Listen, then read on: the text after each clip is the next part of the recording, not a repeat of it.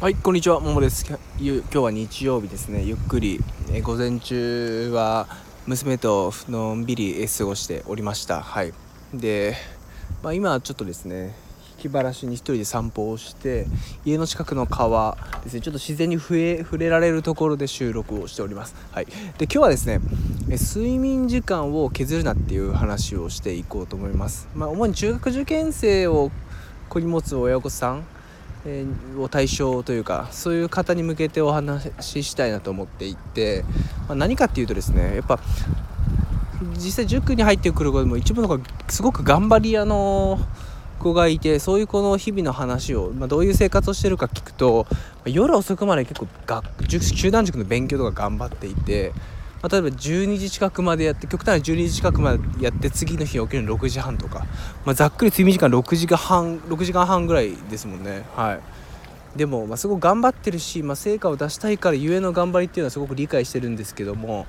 まあ、ちょっと睡眠時間を削るなっていう、まあ、睡眠時間少なすぎるよねっていう話で逆に睡眠時間削るとパフォーマンス下がるんで、まあ、本末転倒だなっていうことですね。はい。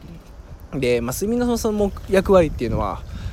もちろん一番大事、まあ、脳と体の休養であとは記憶の固定化ですよね。その日に習得した知識とか考え方、まあ、情報を整理して自分のものにするための工程を含めしあとは感情の整理だって免疫機能の改善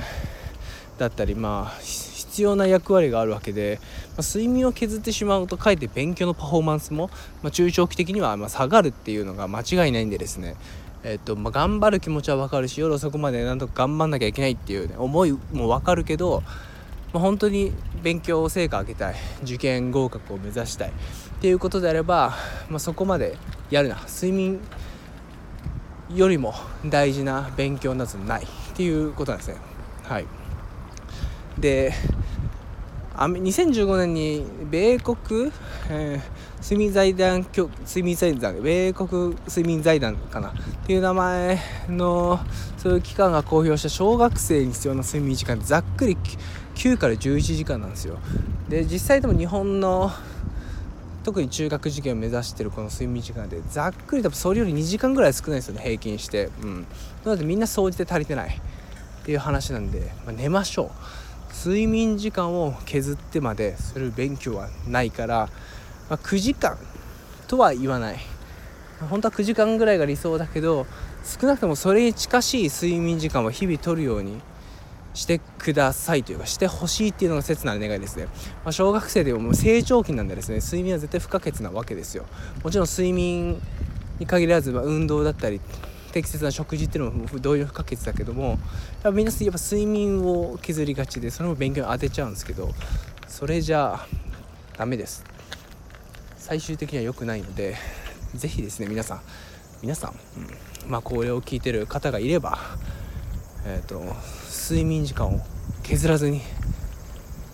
そのできる範囲の中で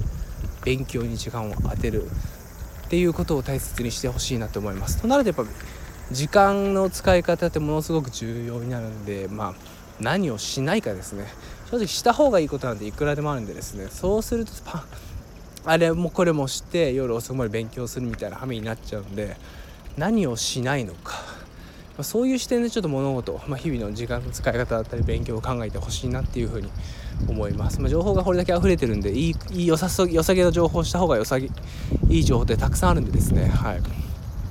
それに惑わされずにしないことを決めて、はい、本当に優先すべきことに時間を使う、まあ、それが自分は睡眠時間だと思います。睡眠ですね。はい以上です。